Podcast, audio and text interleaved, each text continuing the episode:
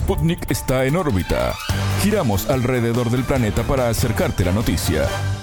Bienvenidos, comienza en órbita el informativo de Sputnik.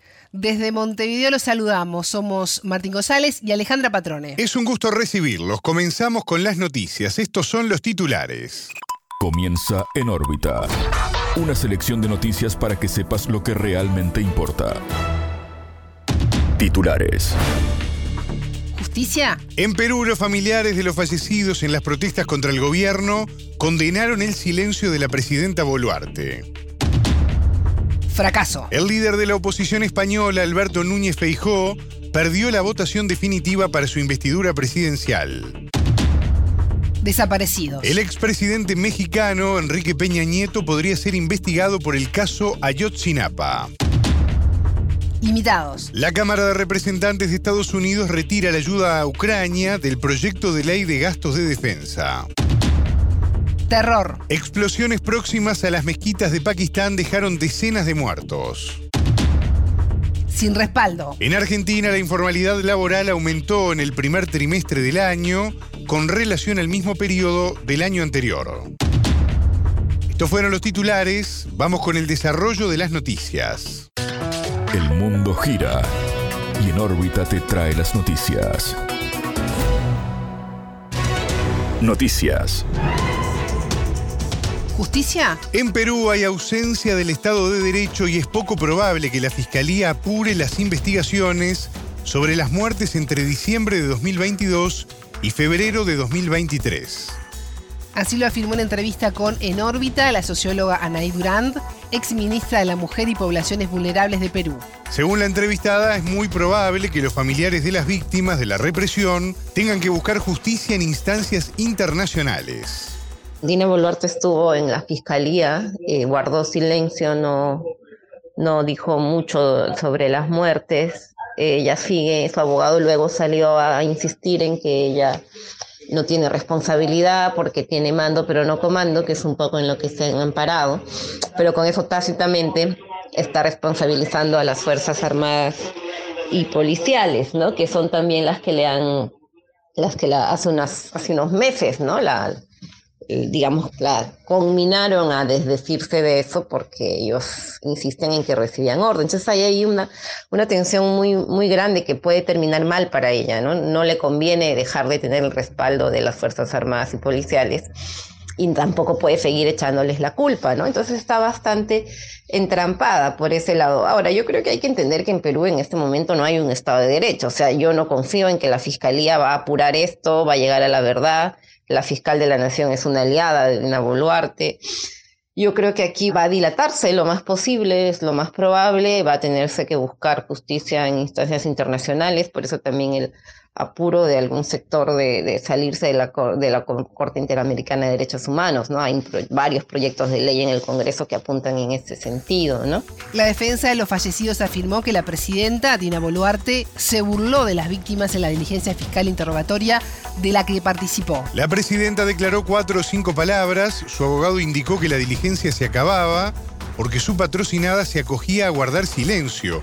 Esto lo dijo el abogado de las víctimas, Juan José Quispe. Las manifestaciones contra el gobierno y el Congreso, iniciadas en diciembre de 2022 tras la salida del presidente Pedro Castillo hasta febrero de 2023, dejaron 61 muertos. Del total, 49 civiles murieron en enfrentamientos con las fuerzas del orden y 11 fallecieron por acciones indirectas causadas por las protestas a lo que se sumó la muerte de un policía presuntamente a manos de los manifestantes. En órbita también consultó a Zuliana Laines, presidenta de la Asociación Nacional de Periodistas de Perú. De acuerdo con la periodista, tras la comparecencia de Boluarte se evidenció la existencia de un pacto tácito entre el Congreso y la presidencia para sostenerse hasta el año 2026.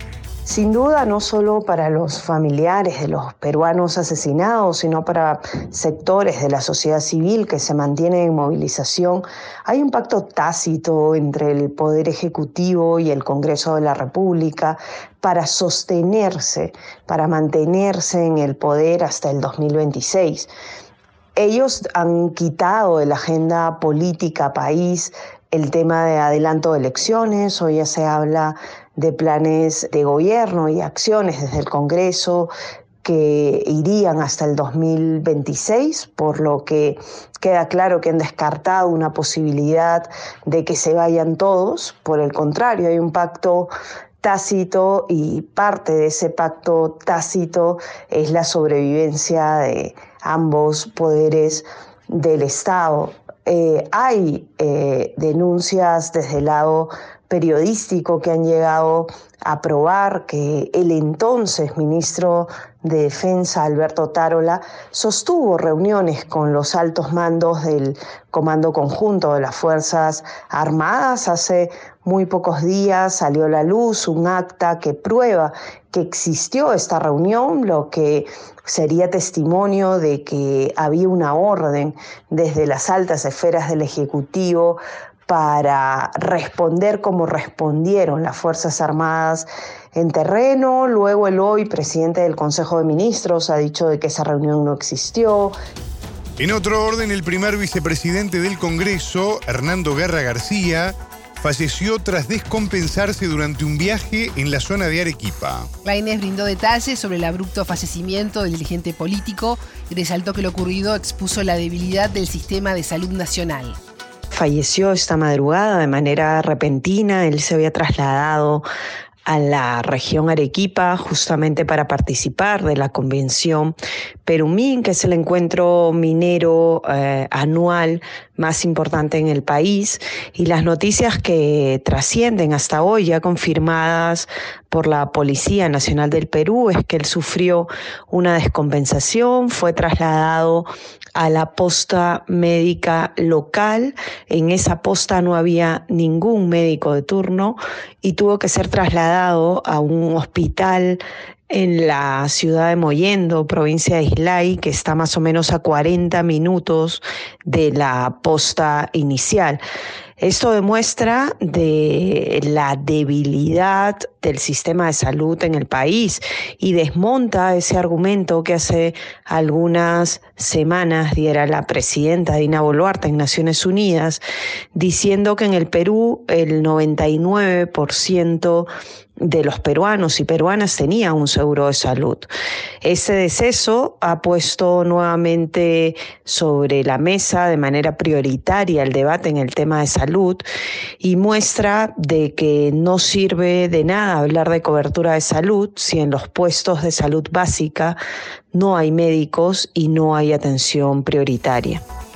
Escuchábamos a la socióloga Anaí Durán, ex ministra de la Mujer y Poblaciones Vulnerables, y a Zuliana Laines, presidenta de la Asociación Nacional de Periodistas de Perú.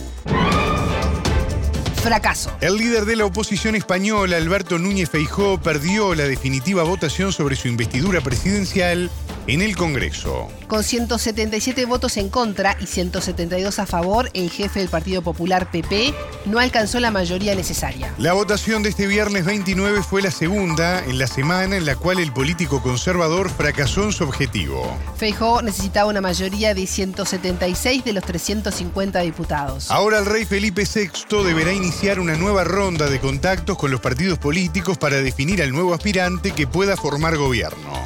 El actual presidente de funciones, el líder del Partido Socialista Obrero Español, Pedro Sánchez, se perfila como el principal candidato al puesto. La Constitución prevé que se someta a votación el candidato del siguiente partido con más escaños en el Congreso, en este caso el PSOE, que obtuvo 122 lugares. Su desafío es negociar apoyos de partidos independentistas catalanes y de País Vasco como PNV, EH Bildu y Esquerra Republicana de Cataluña. Pero no le será fácil dado que los catalanes piden amnistía a sus dirigentes tras su fallido referéndum independentista de 2017. Si Sánchez fracasa en su intento de investidura, habrá nuevas elecciones generales previstas para el 14 de enero de 2024. No es la primera vez que esto pasa en el país europeo, ya ocurrió en los comicios de 2016 y de 2019. Etapa. El expresidente mexicano Enrique Peña Nieto está muy comprometido en el caso Ayotzinapa. Así lo afirmó en órbita Alberto Schneider, experto en inteligencia, planeación y evaluación de la función policial en Ciudad de México.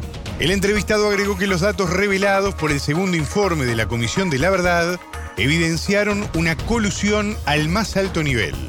Ahora se abre una nueva etapa, sostuvo el entrevistado. Los padres de los 43 estudiantes desaparecidos en septiembre de 2014 exigieron a las autoridades abrir una investigación a Peña Nieto, mandatario de 2012 a 2018. Los familiares de las víctimas entienden que está involucrado en la creación de una narrativa de los hechos desmontada por los expertos. La Comisión de la Verdad del gobierno mexicano presentó en días pasados su informe sobre los avances en la investigación de este espantoso acontecimiento en México en septiembre de 2014.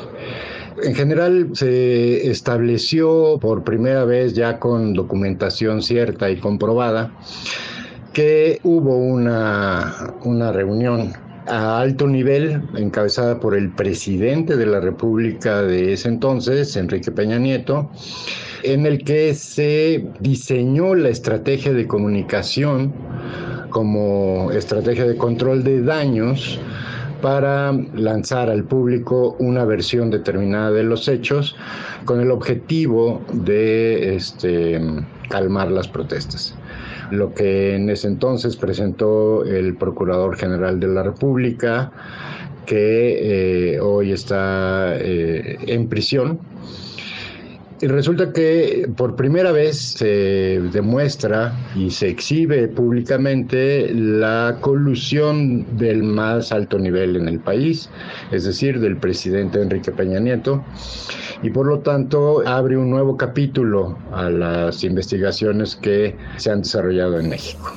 Para el experto, el dato más significativo del reciente informe de la Comisión de la Verdad fueron los detalles sobre la creación de la denominada verdad histórica. Quizás el punto más importante de este segundo informe de la Comisión de la Verdad sea justamente el señalar que existió una junta de autoridades, así se llamó, compuesta por los más altos mandos del país, el presidente de la República, el secretario de la Defensa, el secretario de Gobernación, eh, eh, los mayores eh, jefes policiales del país, de la Marina también, y ahí se diseñó una estrategia para este, abordar el, asunto. Y se creó lo que entonces se llamó la verdad histórica, en el que decía que los este, estudiantes habían sido secuestrados por un grupo criminal y habían sido incinerados en un basurero este, cercano. Sin embargo, eso ya se vio que no es verdad, o cuando menos no es toda la verdad, sino que este, hubo intervención directa de la Policía Federal Mexicana, la Policía Estatal, las policías municipales de varios municipios de la zona e incluso del Ejército Mexicano. Eh, eh, en ese sentido es muy importante resaltar que después de años de, de que no había investigaciones y de que se había sostenido esa llamada verdad histórica, finalmente se demuestra que esa verdad histórica era falsa y el Procurador General de la República de ese entonces está hoy detenido, igual que un general del ejército mexicano, un coronel y 120 personas más. El informe desmontó la versión del anterior sexenio con base en el trabajo de la Fiscalía General y de la Comisión Gubernamental de la Verdad y por el del grupo de expertos. En órbita también consultó al periodista mexicano Julián Andrade, quien subrayó que pese a la labor científica, el actual gobierno termina su gestión con una deuda al respecto. Va a ser una de sus grandes deudas porque es una especie de boomerang. El presidente cuando era candidato eh, sembró la idea de que había una gran operación de Estado y militar alrededor de lo que había ocurrido en Iguala y al menos hasta donde van las indagatorias no se puede sostener, eh, sobre todo en lo que respecta a la participación de los militares, ya que está restringida eh, sobre todo a hechos de corrupción de, de mandos en, en Guerrero y no a un plan de de ataque a estudiantes normalistas, ni mucho menos. Ahora bien, eh, la Comisión de la Verdad, que depende de la Secretaría de Gobernación, sigue insistiendo en la fabricación de lo que ellos llaman la verdad histórica y es en donde ellos quieren continuar con sanciones que impacten en el tema político, sobre todo si, si más allá del, del procurador Murillo Karam, quien se encuentra en prisión, pueden obtener órdenes de captura contra personajes relevantes del pasado, entre ellos el, que era el jefe de la Policía de Investigación, Tomás Herón, que se encuentra en este momento en Israel y por el cual no se ha podido lograr la, la extradición. Pero sí, me parece que, que al menos la conclusión de las indagatorias no va a ser la que el presidente prometió en campaña y se va a parecer mucho a lo que ya había concluido eh, Jesús Murillo Caram y por eso es también que inicia ya un distanciamiento muy perceptible entre los padres de los normalistas y los grupos que los acompañan y el propio presidente de la República. Escuchábamos al periodista mexicano Julián Andrade y antes Alberto Schneider experto en inteligencia, planeación y evaluación de la función policial en Ciudad de México. Limitados. La Cámara de Representantes de Estados Unidos retira la ayuda a Ucrania del proyecto de ley de gastos de defensa. En cambio, aprobó el proyecto de ley de gastos del departamento para 2024 de 826 mil millones de dólares. En su marco fue rechazada la enmienda del congresista republicano Matt Gaetz para prohibir cualquier tipo de ayuda de seguridad a Ucrania. Lo mismo sucedió con una enmienda del congresista republicano Andy Gibbs para retirar 300 millones de dólares de la asistencia militar a Kiev. La Cámara además rechazó una enmienda bipartidista al proyecto de ley de defensa para prohibir la transferencia de municiones de racimo fue aprobado un proyecto de ley separado que tiene como objetivo asignar dicha suma para la ayuda militar al gobierno de Volodymyr Zelensky. Los proyectos pasaron al Senado para ser examinados. Estas votaciones se dan en medio de informes de un cierre cada vez más probable del gobierno de Estados Unidos que podría ocurrir el primero de octubre. De confirmarse, se suspendería temporalmente a miles de trabajadores federales no esenciales. En ese sentido, el Congreso debe aportar una ley de gasto a corto plazo antes de finales de mes para evitar el cierre. Por otra parte, Hungría instó a no dar a Ucrania, en el contexto de su conflicto con Rusia, ni un céntimo del presupuesto de la Unión Europea. El bloque comunitario congeló más de 6 mil millones de euros destinados a Budapest. Bruselas entiende que esto se debe al incumplimiento del gobierno en la lucha contra la corrupción y el refuerzo de la independencia del Poder Judicial. Explosiones próximas a mezquitas de Pakistán dejaron decenas de muertos este viernes 29. El saldo es de más de 50 personas fallecidas y más de 100 heridas. La primera explosión fue cerca de la mezquita Madina, distrito de Mastung, provincia de Baluchistán, al sur del país. La procesión de creyentes festejaba el nacimiento de Mahoma, principal profeta del Islam, en una jornada en la cual el gobierno había declarado feriado nacional. Otra explosión ocurrió en una mezquita de la localidad de Hangú, en la provincia de Khyber Pakhtunkhwa, al norte del país asiático.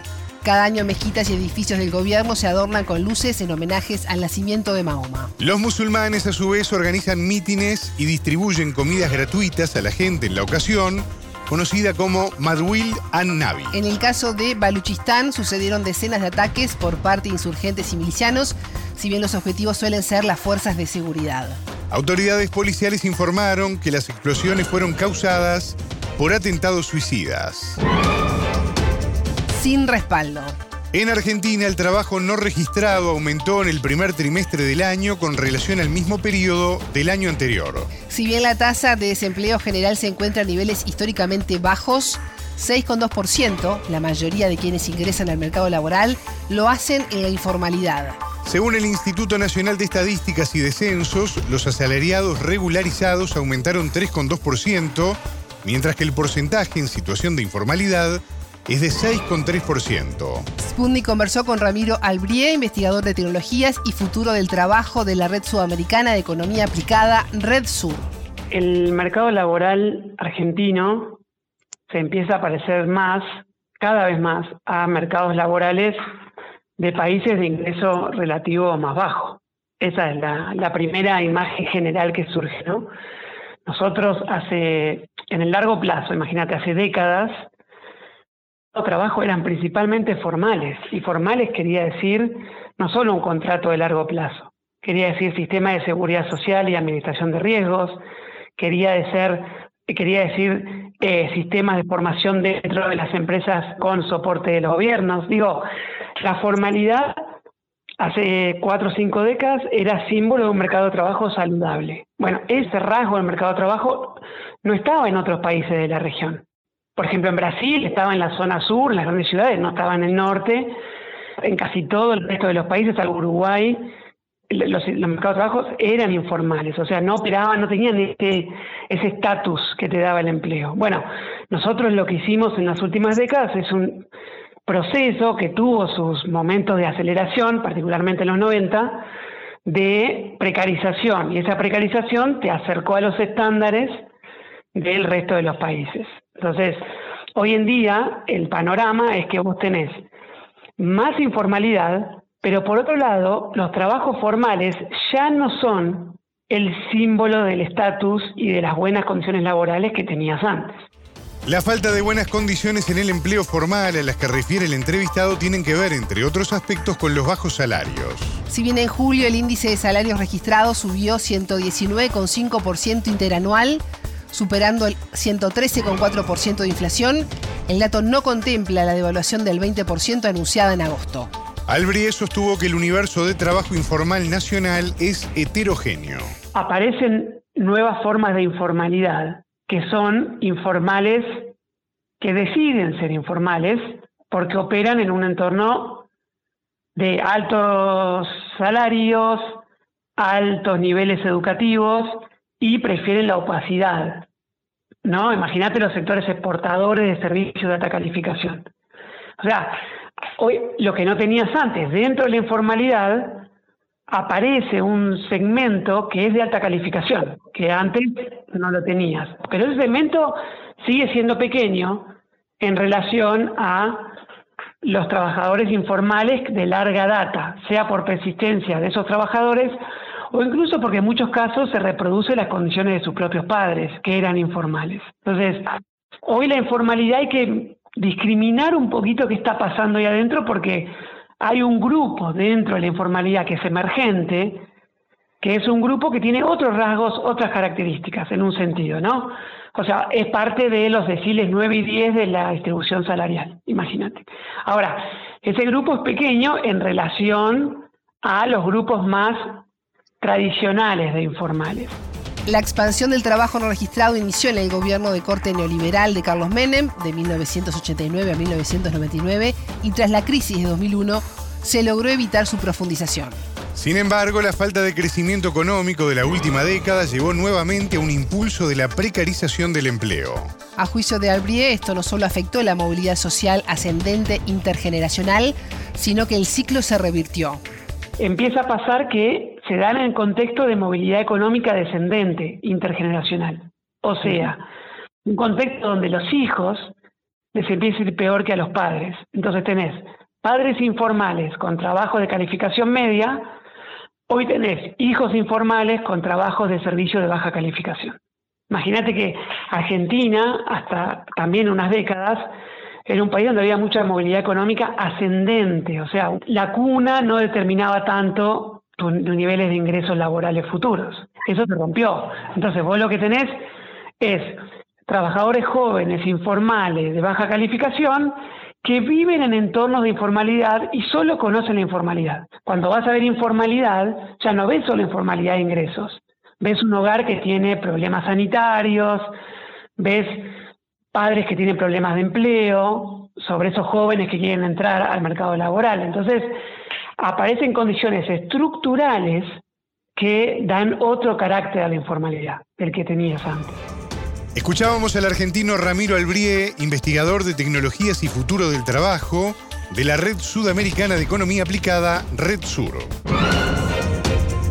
Hasta aquí en órbita. Pueden escucharnos todos los días en vivo a las 18 hora de México, 21 de Montevideo y a las 0 GMT por sputniknews.lat. En órbita.